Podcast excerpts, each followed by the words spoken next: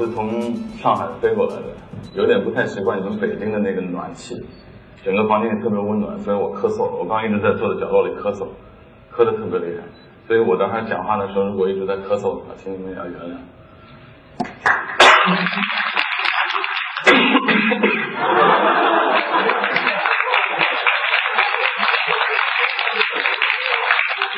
我呢，其实一直就是擅长各种雕虫小技啊。那个这个移动照相馆呢，其实是我的雕虫小技的集大成者。从去年的那个十一啊，去年那个两月份的时候，我们出发了，我跟我的七个兄弟用了十个月时间，完成了三十五个城市一千六百人的拍摄。今天呢，我也在现场请了我这个七个七个人中的三位，加上我一共四位到现场。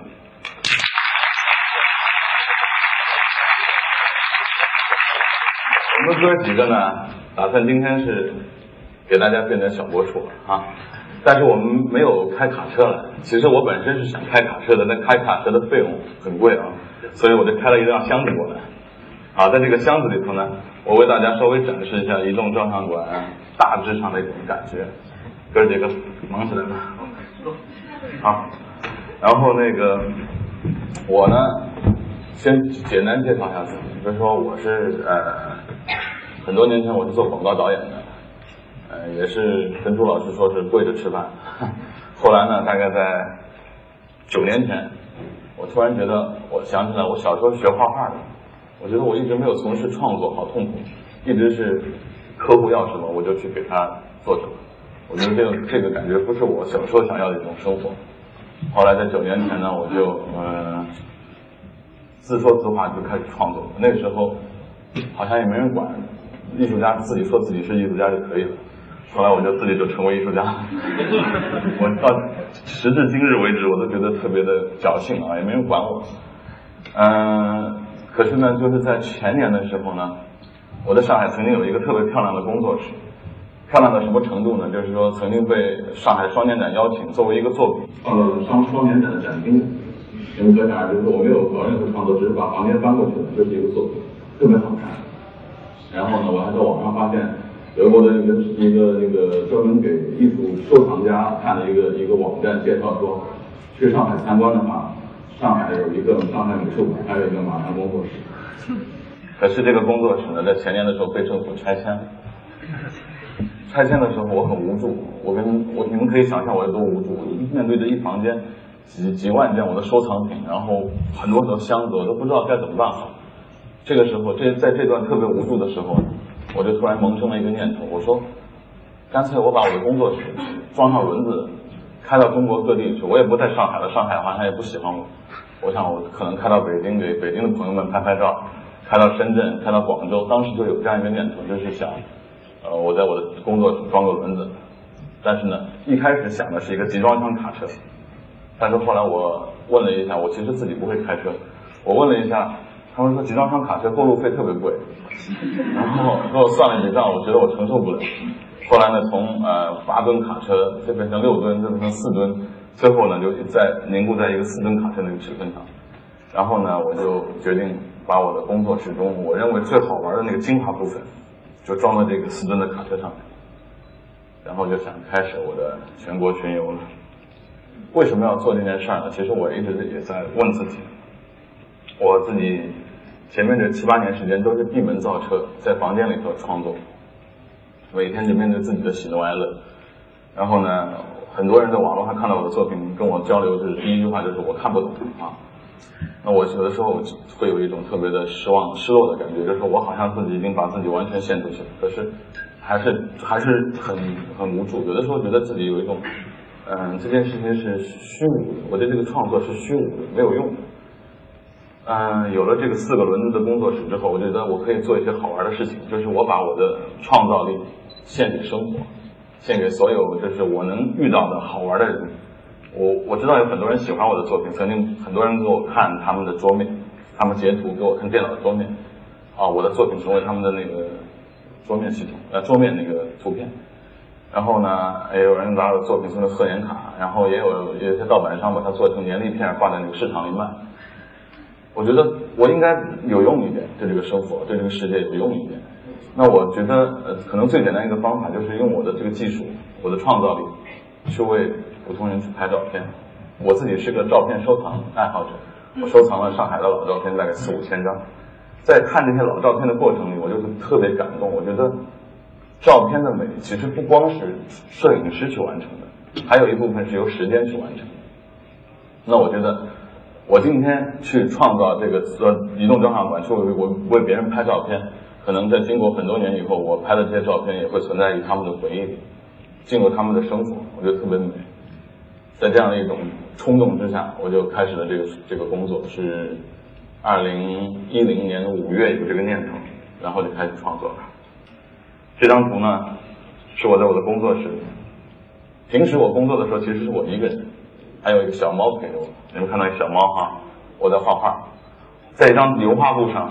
我把我想象中这个卡车可能会用到的所有的东西都画出来了，所有的所有，以我的那种不不会开车人的智商想了半天，设计了这样一张图。然后很多会开车的人来教我，其实这些东西都是不对，然后我又现场改。这个是在第一次工作会议，我的几位好朋友参与了这个工作，他们告诉我这个东西是没有用的，那个东西可能还需要，就我在现场就把它画在这张图上。呃，我喜欢做工作的时候特别有有一种秩序感，所以说我觉得有这样一张图，按图索骥，我们就可以往前走。因为这个事情特特别虚无，我刚开始的时候，我觉得有那么一张大画我觉得好像我离胜利就不远了哈。然后我就在我的那个工作室门口一块草地上，经常泡点茶，请我的这些好朋友们过来喝茶，咱们在一起讨论，可能怎么样比较好玩。当然少不了注册一个微博哈，这是个微博时代。我这个作品呢，如果没有微博，其实完成不了，因为我在自己上海松江的一个工作室里。可是我被拍摄的这些人分布在中国的各个角落，我怎么样跟他们联系上呢？那么就用微博。这个呢，是我刚开始有这个念头的时候就开了一个这个微博，叫我的移动照相馆。然后呢，按照我的收藏的那个老式照相馆的那个方式，就是制作一张底板，然后呢，当时就可以把。照片打印好，贴在这个板上就可以送给对方啊。然后呢，还可以放在这个信封里，插在这个信封里，还可以挑上图章，还可以签名，看上去挺完美的。这个呢，是我最初对这个卡车照相馆的一个设想。我想，我只要找一辆卡车，差不多是三米多高，然后呢，我把这块布就悬在旁边，然后到田野中，任何一个开阔的地方都可以拍摄。但事实上其实不行。后来呢，到了严寒的那个冬天。酷酷热的夏天根本做不了。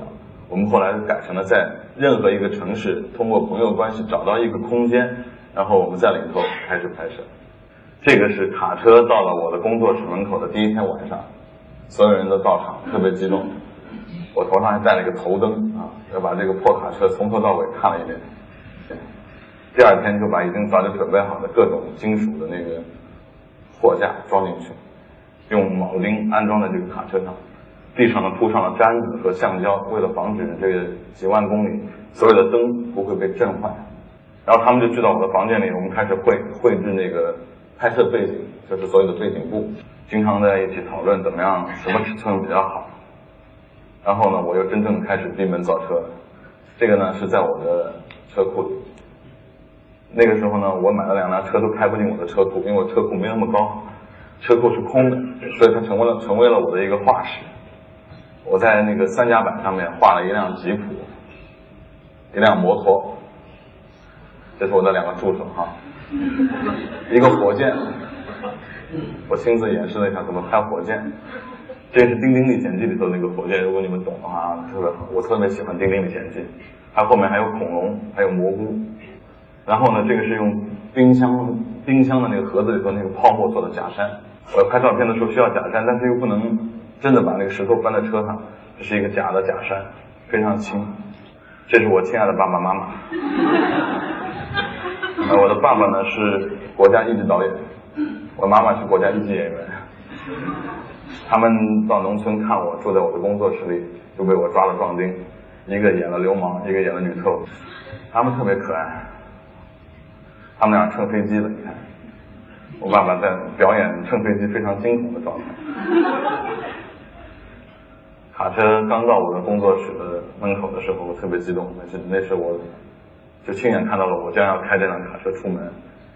最早的设想中，你们可以可想而知，像我这样一个疯狂的人，我会把这个车想到像马戏团一样，画了很多小丑啊，挂满灯啊什么的。但是很多朋友劝我说，车匪路吧很厉害，然后呢各个地方都要交费，然后那个一路上的那个过过路费很厉害，你还是老实点吧。然后后来我就想，老师的最好的老师方法就是冒充快递。然后呢，这个是按照顺丰快递的名字，这是真话。呃，就差 S F 那个 logo，其他的都是按照那个标准做的。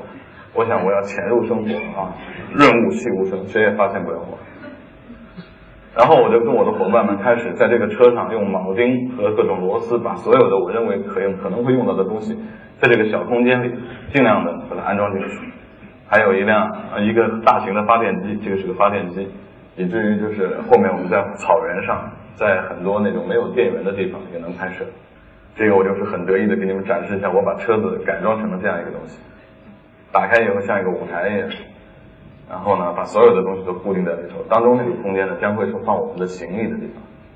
然后少不了求神拜佛，因为我觉得我们可能会面对一场两三万公里的旅程，两辆车，我很害怕。说实话，我没有跟他们说，我觉得很害怕，我觉得不知道路上会出现什么样的情况。所以呢，呃，我就自己去拜佛去了，求了很多护身符，给我的兄弟们一人发一个。然后在去年的二月十七号。大家过完情人节，对自己的女朋友都没有亏欠之后，开始踏上了这场旅程。这是在开始之前的那一天拍的照片。各位可以看到，我的兄弟们已经把这个棚给拉起来。这个就是移动照相馆用的那个拍摄的背景布，三米乘三米。我出门的时候，我的内心里头就是永远就一直会有这样一个画面，就我不知道前途是什么，但是我就想要上路了，特别好。然后后面的整整十个月的时间，我跟我的六位兄弟，我们七个人，就把这辆车当成了我们的家，我们的所有的生活都围绕着这辆卡车。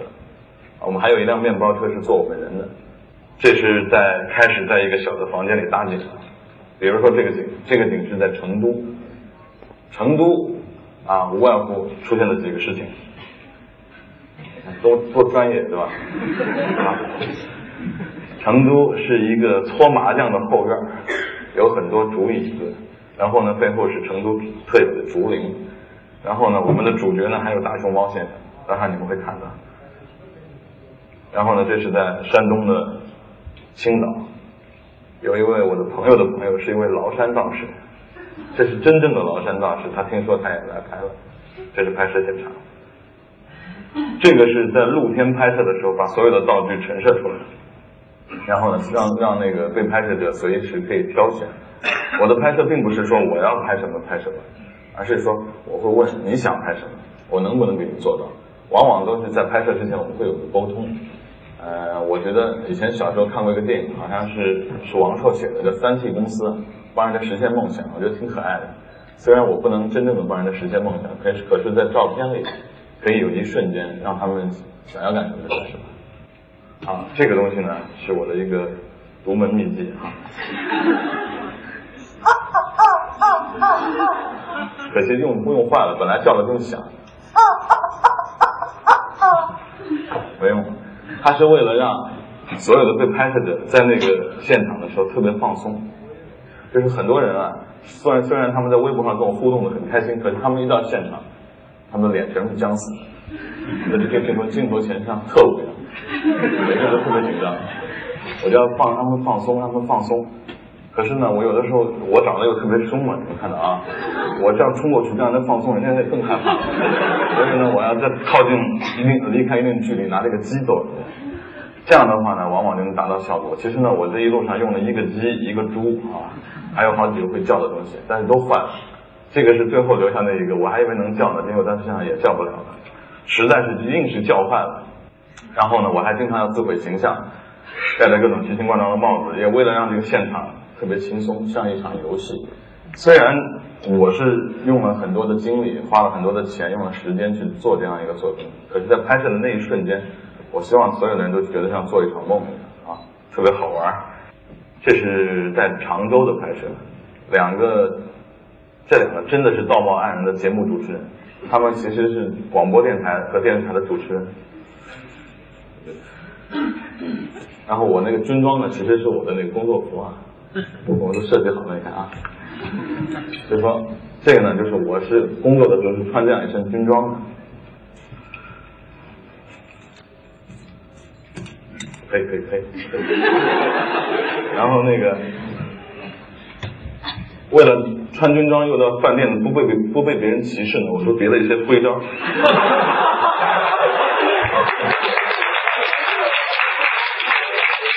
因为那个你们知道，冬天的时候很多民工都穿这个啊。那我为了跟他们稍微有点区别，稍微搞了一下设计，故意的啊。然后呢，在那个拍摄现场，你看这两个其实是真正的主持人。我问他们你们要拍什么，他们两人说我们从小一起长大，我们要做两个同居同舟共济的小丑。然后呢，我就给他们设计这样一个场景啊，这个是拍摄的样子，空中掉了一些球，然后呢。我其实因为条件特别简陋，呃，不可能就是全部做到那么完美，只是在他们想要的情况下，我尽量把它做的好玩。这个是在在合肥，到了合肥之后，我就问合肥的朋友，如果我要给你们拍一个好玩的东西，老照相馆的感觉，你们想拍一个什么东西？他们说我们合肥的小孩，每一个人在小时候都去过逍遥津公园里头的一个白象滑滑梯，那于是我们就现场画了这样一个白象滑滑梯。跟前面那位搞搞科技的同学不一样，我这种事情都特别低科技，都是那种自己拿笔画一下，然后就锯子锯一下，就竖起来就算一个大象。这就是在现场拍摄的那个大象。这两位呢是结婚了十年的一对情侣，他们为了呃夫妻，他们为了结婚十年的纪念，然后到现场，结果呢看到我有把吉他，那男孩说，我能不能唱一首，然后再唱一首，特别美哈，唱的是十年哈。然后呢，我就问他，我说十年太悲了，你能不能唱一首？他就为我们开了一场现场演唱会，然后我就觉得这是一个特别美好的经历。因为这个卡车在公路上一直在开，每天呢要装卸，所以很多道具在路上都坏了。然后我的助手，这位是我的好朋友，他是一位呃电视广告导演，他正在修那个鸟笼子。这是我在路上画那个背景布，因为。我希望是到不同的城市还有不同的变化，就一停一直在往前走，所以还会制作。这个是在呼和浩特，在一个真正的毛坯房里，满地都是沙土，啊，拍一个东西。拍完以后，我一天晚上晚上回去很鼻涕，里头是泥浆啊，特别脏。这个是用的拍摄的现场。当然，我们也有条件特别好的时候，你看，窗明几净的。这是在广州的一个美术馆，然后呢，这是在一个朋友的摄影棚里头。我每到一个城市都会提前差不多一个星期就跟那个城市中的一些朋友商谈，你能不能给我搞一个空间，我能拍摄。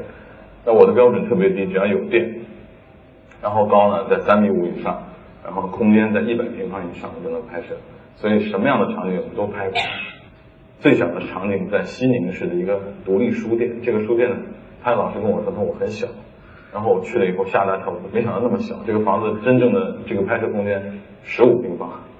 所以我用了超广角拍摄，然后呢，这是在蒙古草原上，然后我这个是我两个特别好的朋友，他们是北京的戏剧家，一个是导演，一个是制戏剧制制作人，他们是出生于这片草原的，然后他们回家来拍摄，在那个这个地方呢，我本来想把我那个舞台立起来的，结果风太大了，又不能装背景布，什么也不能搞，最后就露天拍，效果还不错。这个是在内蒙古，内蒙古呢，我认识了很多蒙古的音乐家朋友。他们在现场就弹起了他们的马头琴啊，我也很感动。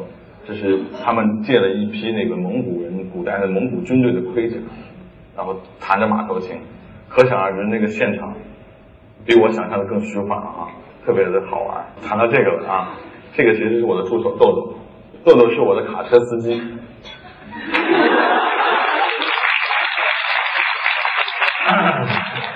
我说我的团队中有很多学艺术的人不奇怪。但是豆豆是我的，在移动账号馆之前从来没有见过面的一位真正的卡车司机，这真正的纯正的卡车司机。然后呢，我当时见到他第一面的时候呢，他梳的那个头是从这边梳到那边的秃头。我当时想，我以后怎么跟他一起生活十个月呢？但是事实上，我们十个月都成了特别亲密的兄弟。不光成为了兄弟，豆豆还成为了我这个团队中的最佳男配角。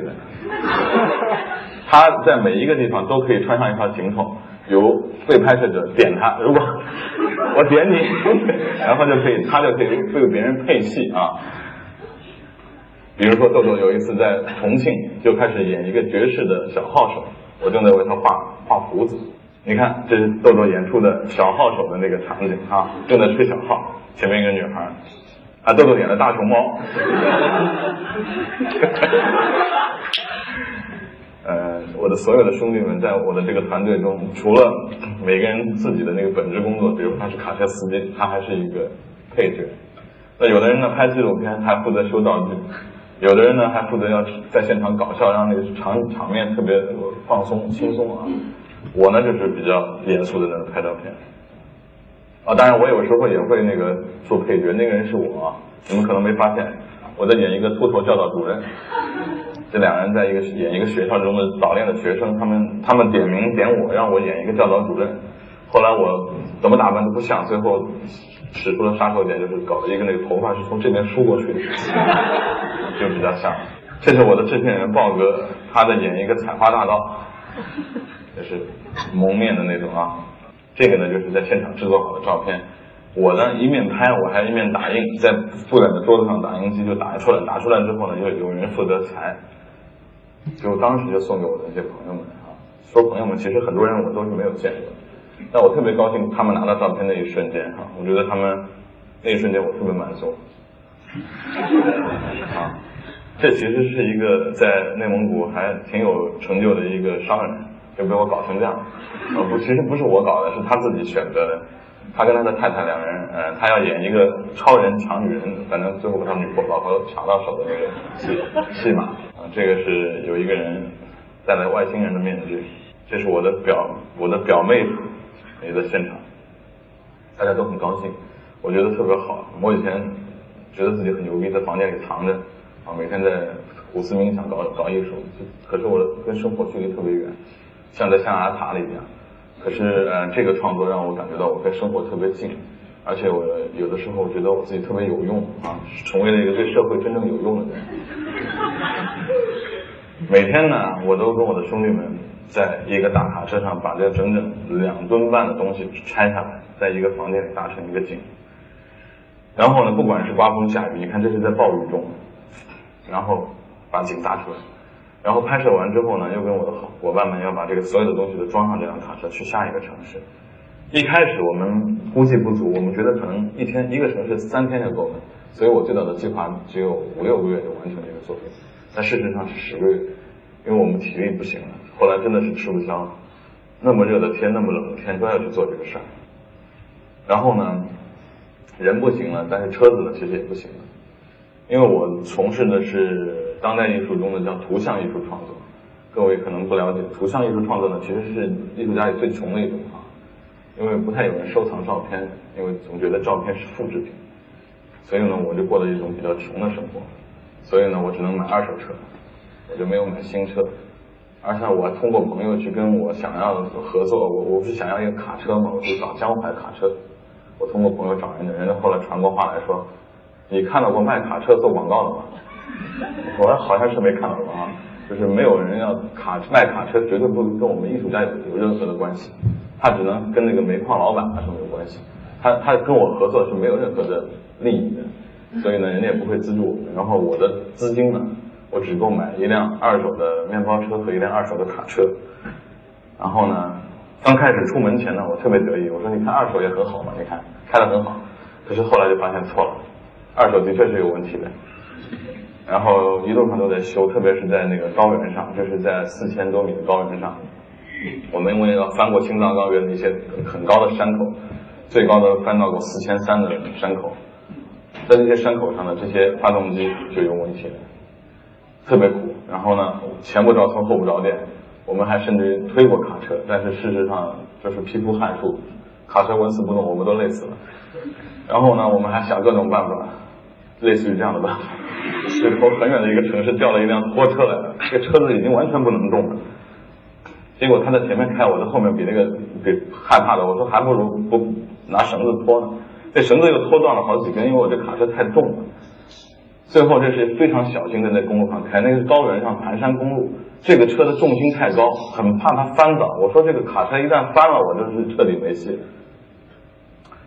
这个时候呢，我就觉得是我们就根本就不是超人了，什么事儿也做不了。面对这些事儿的时候，就是这是我的助手叫扎西，扎西是个藏族人，他呢在很多年前跟成为我的好朋友，他现在也成为我团队中的一员。他他呢就是。这是他在那个草原上等待那辆卡车，对对对，这暗示没有出来，因为我没有时间排练。虽然我以前做过导演，请你们原谅啊。昨天刚开始想到这个事儿，今天早上稍微跑了一下，晚晚了一点，早应该早跑一下。这是在沙尘暴的那个草原上，在等待那个车子，因为我们修车的时候。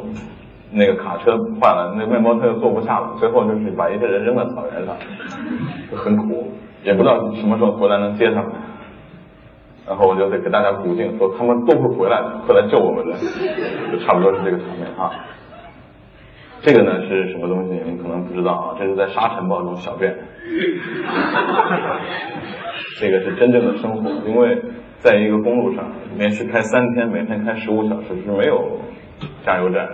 也呃只有加油站，但是没有那种就是能可以让你非常有尊严的上厕所的地方。于是呢，我们在憋得实在不行的时候，就在沙尘暴中小便。然后呢，我留下了这个珍贵的一幕。他们特别远，就往那个方向特别远，因为风是这样来的。地上看到三个印子啊。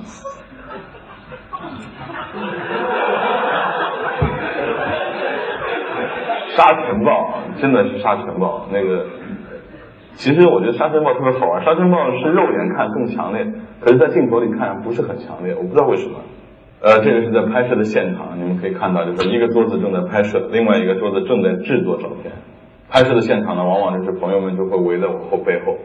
一方面呢，他们也希望能看到拍摄怎么回事，他们马上就要上场了，他们也很慌啊，他们围在我身边。啊，越来越多的人围在我身边，我有的时候觉得自己特别牛逼啊，觉得自己像个人物一样。那大部分情况下，其实我们在房间里还是很很很可怜的，因为我们住的是很便宜的宾馆，因为每天都要住宾馆，整整十个月，每天都要住宾馆，不是一个小数目啊。我一开始出门的时候呢，我说我们可以住如家，住那个七天啊，住那个汉庭啊什么的，但是后面甚去了很多地方，才知道那些城市并没有这么好好的宾馆，那么好的宾馆啊，没住明白。然后呢，我们住的是各种各样的地方。这个是朋友家，其实不算是很差。然后每天的生活大致上是这样的，在黑暗中往前走，其实不知道前面是什么。然后呢，找宾馆其实看上去很方便，但是难度在于怎么样这个宾馆能停卡车。只有能停卡车的宾馆我才能住。这是在内蒙古赤峰市，在有一天晚上找到一个宾馆，可以停卡车。这是我们的日常早餐。然后呢，这个是在杭州的拍摄现场，杭州已经拍到最后了。然后我们很越来越多人知道我们，然后除了被拍摄者，还有很多媒体啊朋友会来现场，越来越热热闹。这是在广州的一个我的书的那个签售现场，然后特别多特别多的人啊。然后我有的时候觉得自己特别牛哈啊，像像一个斗士，拿着刀。这是在内蒙古借了一套服装自己拍了一下，但其实现实生活里我们很惨。这是我的那个制片人豹哥啊，在路上流着鼻涕在那睡觉。然后我在吃方便面。大部分情况下，我们都是在路上吃方便面，因为在公路上最好的东西就是方便面了，因为太怕那些东西不干净，一旦拉肚子就麻烦。这是最惨的一次，在一个厕所门口吃那个方便面和面包什么的。这倒不是装给你们看的，这实事上在路上很多时候是呃风餐露宿这四个字。当然我们条件也有很好的时候，比如说这次吃牛骨头啊，你看我的脸笑得像花一样啊，因为我终于吃上一顿好的了。然后朋友呢也给我们做烧烤，这一路上呢感觉到特别多的友谊，因为我这个照片是免费的，我没有收任别人任何费用，我说这是为了大家开心。于是也有很多朋友想让我开心，特别好。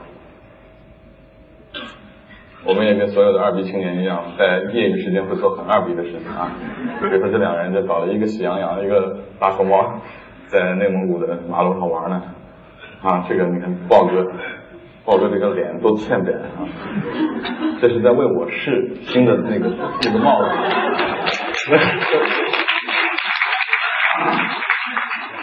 他其实在上海是有头有脸的一个制片人，但 是昨天他上场之前，我给他设计了套服装，他跟我很很很很仔细的说：“老大不要吧，别这样吧。”特别害怕哈，但是你是没有办法逃脱的啊，这是我哈，这是我想能不能是一种新的化妆方式，用那个橡皮泥化妆做了一些实验，太邪乎了，后来没有用。啊，这是我的那个纪录片导演，就是我们在吃饭的时候，那个饭店里，在我的座位旁边竟然有棵树，我们抱着这棵树拍了个照片。大部分情况下，其实，呃，我说我跟很多朋友说，我说这个旅行对我来说最痛苦的不是这些旅工作中这些累，最痛苦的是这个十个月时间，我们是没有私人时间的，我们所有人都生活在一起，我们每个人连跟女朋友打电话都很麻烦，每个人都在厕所里打电话哈。其实我就觉得对对不起我的兄弟们的，就是这十个月时间是只完全献给了这个计划。你看，这是我们在马路上散散步，突然停下来开始各自给女朋友发微信。当然，我们有时候也会啊掰掰手腕啊，特别男子气的事情做一些。然后我我我是很有文化的人啊，我经常在旧书摊买旧书，这个是在济南买旧书哈。这个是我最喜欢的一顶帽子。我的这个不带。好，这样讲演讲会更帅一点啊！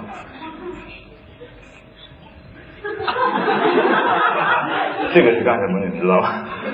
这是扎西喝醉了，因为因为那个，其实这一路上，呃，比如说扎西已经失恋了三四次了啊，其实我们真的会遇到很多自己的生活的个人问题。我也失恋了一次，但是。这样的情况下就肯定会喝酒嘛，然后呢又是七个男的，就喝经常喝成这样，但是也不是经常喝成这样，喝成过几次这样，这就是我们的生活。我觉得也不光是这个光鲜的一面哈，这是豆豆，豆豆喝醉的时候，豆豆每次喝醉他就会跟大家讲他在少林寺当武僧的时候的经历。不过这个是真事儿，为什么选他？当时我拿到很多司机的履历表，我一看就是他。因为他还可以做保镖嘛，他年轻的时候在少林寺是做过武僧啊。你看，这是他的表演，讲他的那个经历。你看那个表情，你看那个表情。然后两两边两个人也是喝喝多了。我们呢，从那个我们从冬天特别冷的时候就开始出发。你看，这是在海边，是在青岛的海边，然后一直拍到天最热的时候，在福建长乐的海边，夏天。整整就拍了一个冬夏哈，我的人员呢也是从最早的那个一个团队，这是最早的一个团队，后来呢有一些变化，又招募了新的人来，因为有些人呢因为家庭的原因，比如说呃太太心情不爽了，一定要回去啊，比如说呃有人说小孩有问题啊，呃还有一些别的各种各样的原因，就有的人走，有的人来，这是我们最后一顿饭，我们在上海的时候最后的那七个人。其实那个，我们把他把衣服穿成那么疯狂，其实真的是那种心情，你们可以想象，就是我们经历了那么漫长的一个工作，而且我回到上海，我都没有回家，因为我在上海就去到新天地去准备拍摄。当我拍这张照片的时候，我在心里想，我终于完成这个作品，这个作品特别漫长，是我开始创作以来最长的一个作品。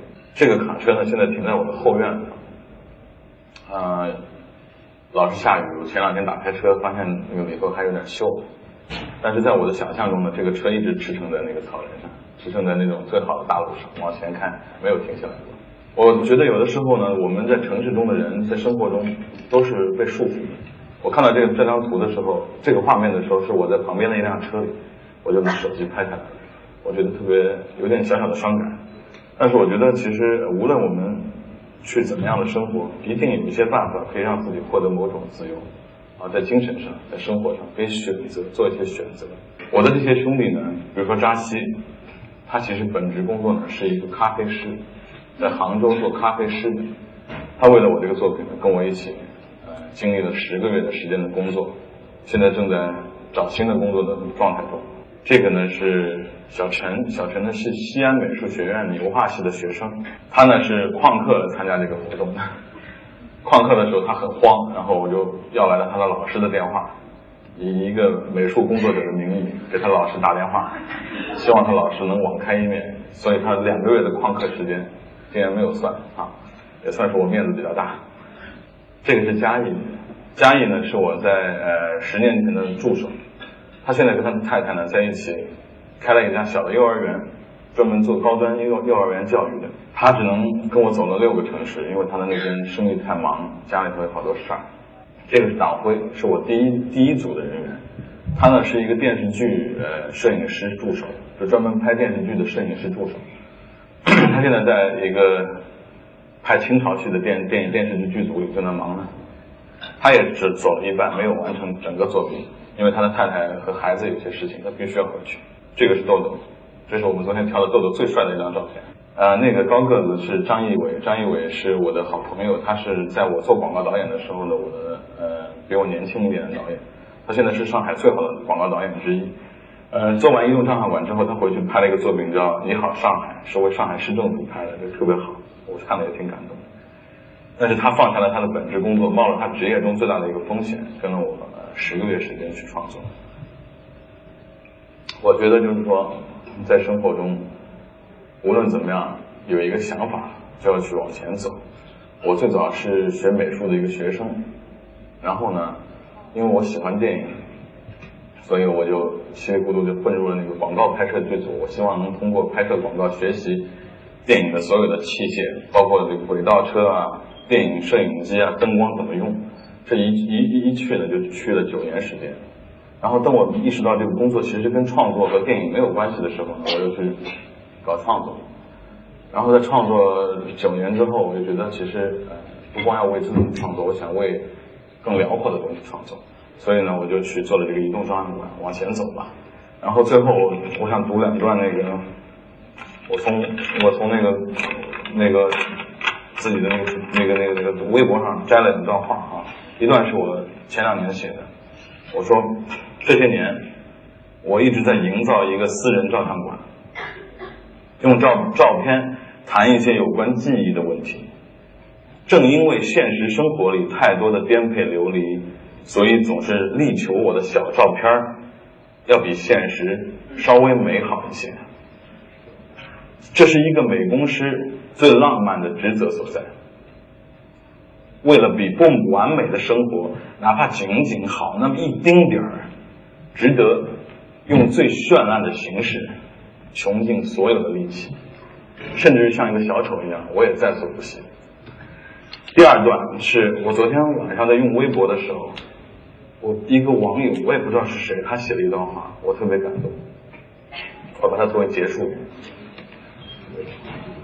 我们不断从旧我中、旧的我中救出自己，从这个荒诞而美好的世界里救出自己。没有一个自由的世界，但是一定会有自由的人。当你学会以自己的方式和这个世界共处时，你就获得自由了。